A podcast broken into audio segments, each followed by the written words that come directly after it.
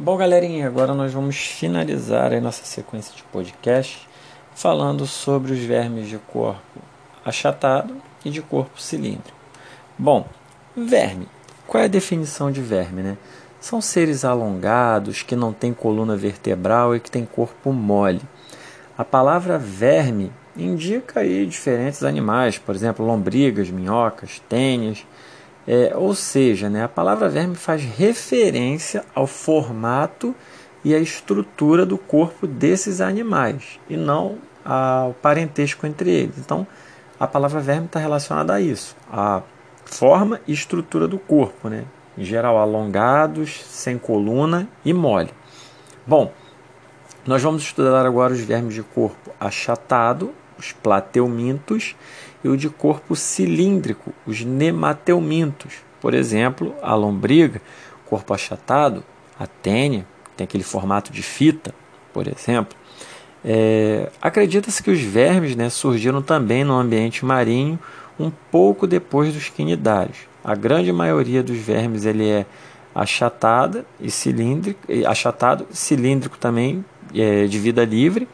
Alguns vermes vão ser parasitas que vão causar doenças, isso a gente vai ver mais à frente. Né? Bom, é, sobre os vermes achatados, os plateumintos, é, há evidências aí que os plateumintos, os vermes de corpo achatado, eles nadavam por cima de corais, se escondiam nas frestas das rochas e atualmente muitas espécies de plateumintos habitam os ambientes marinhos, de água doce, terrestres úmidos, e também existe uma minoria que vive dentro de outros animais parasitando, como é o caso, por exemplo, do que causa a esquistossomose, a famosa barriga d'água, é, o caso da tênia, a solitária em humanos. Então eles têm várias formas de vida, de vida livre até parasitas. Bom, é, quero destacar para vocês é uma espécie de um verme muito simpatiquinho, muito bonitinho, é, chamado planária. Né? Ele é uma das espécies mais conhecidas e uma das mais cobradas no vestibular.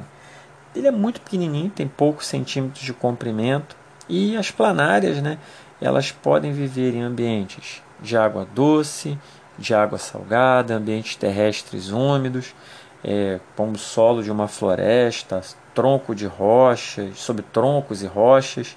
Então, elas têm esse habitat aí que você consegue encontrá-lo.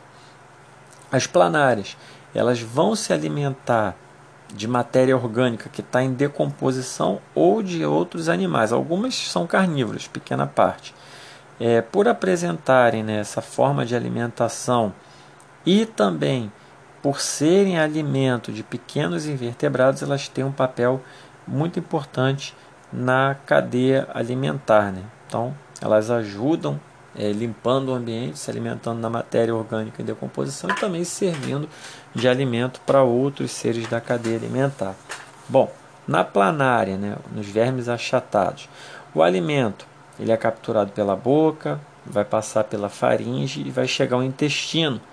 Esse intestino da planária ele é como uma os galhos de uma árvore, né, que ele forma vários ramos e ele ocupa praticamente todo o corpo da planária, o intestino, incluindo a cabeça.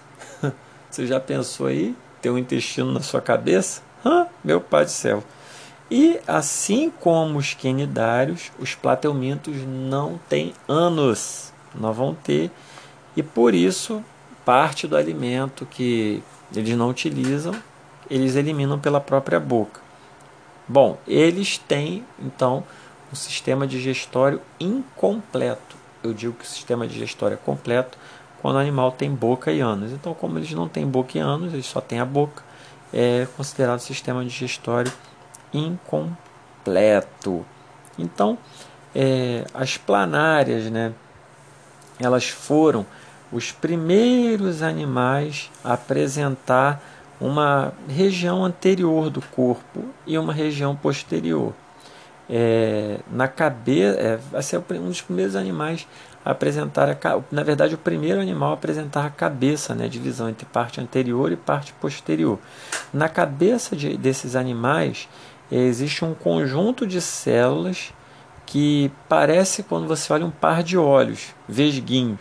Na verdade, não são, não são chegam nem perto de ser olhos como os nossos, mas são chamados de ocelos, que são olhos pequeninos, são estruturas que não são capazes de formar imagem, mas que permitem a ele perceber se está claro ou escuro. Esse verme consegue perceber isso. Isso funciona como um mecanismo de defesa dela, que consegue fugir é, da luz, se proteger do calor e evitar o risco de desidratação, já que eles têm uma pele muito fininha. Bom, a presença de cabeça permitiu com que os órgãos do sentido ficassem todos na cabeça, nessa região. É, por meio dos órgãos sensoriais, ele se relaciona com o meio ambiente, ele percebe o que está acontecendo de várias formas na visão, no tato, na audição, no olfato, degustação. Então, o órgão sensorial ele tem essa função. Isso possibilita que o animal se locomova de forma mais eficiente, que ele fuja de predadores, que ele encontre presas, parceiros reprodutivos. Então, o sistema sensorial ele é fundamental para o animal se relacionar com o meio ambiente. E uma característica muito legal das planárias é a capacidade de regeneração. É, dependendo da, assim como os poríferos, né, ali, dependendo da região que você corta nela, ela pode muitas vezes é, originar é, uma nova planária. Então a gente tem um exemplo aí, é, para vocês é, no planejamento de aula de um corte feito na planária e cada pedaço origina uma nova planária. Então, o que foi cortado, ele se regenera e, outra, e a outra porçãozinha pode originar um novo serzinho. Bom, falando agora sobre os vermes cilíndricos, os nemateumintos. Os nemateumintos também são conhecidos como nematodos. É, são os vermes de corpo cilíndrico, fino, eles vivem em ambientes aquáticos, quando eu digo aquático vocês já sabem, né, alunos do Jean, que são ambientes marinhos e de água doce. São encontrados também em grande quantidade em solos úmidos e uma pequena parte desses animais é, vai parasitar plantas e animais. É, no ser humano, eles podem causar doenças, né, como a, a ascaridise, que é causada pela lombriga, e a ancelostomise, que é, causa, que é o chamado de amarelão, é, nessa ancilostomia a pessoa perde muito sangue e ela fica anêmica, amarela. Então, é, os nemateumintos, eles são, no geral, é, vermes muito pequenos, microscópicos e em algumas espécies parasitas podem chegar até 10 metros de comprimento como é o caso das lombrigas que habitam o intestino das baleias. Olha só, imagina uma lombriga de 10 metros.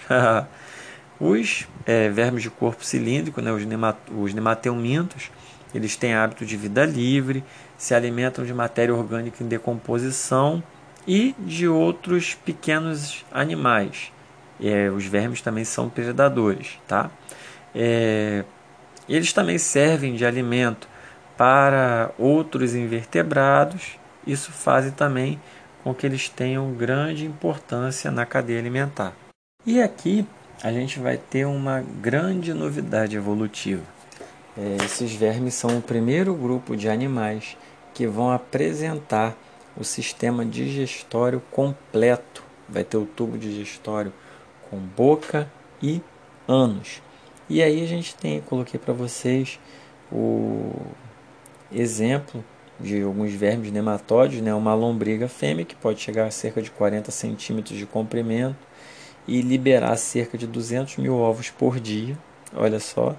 Tem o macho, que em geral ele é menor do que a fêmea e ele apresenta né, a parte posterior do corpo com um formatinho de gancho. E a gente tem o, nascer o nematomento presente no solo que ele apresenta a boca na parte superior e o ânus na extremidade inferior. Ele habita o solo aí, um hematelmento de presente em solos. Então, ele uma imagem que foi ampliada por microscópio. Então, a grande novidade evolutiva aí dos nemateumintos vai ser esse aparecimento do tubo digestório. E lá dos plateumintos, é, a gente vai citar o surgimento da cabeça. Então, galera, é, é um resumão aí sobre os, esses grupos de animais que nós vamos estudar hoje. Aguardo vocês aí no nosso Zoom, beleza? Beijão para vocês e uma ótima semana para todos nós.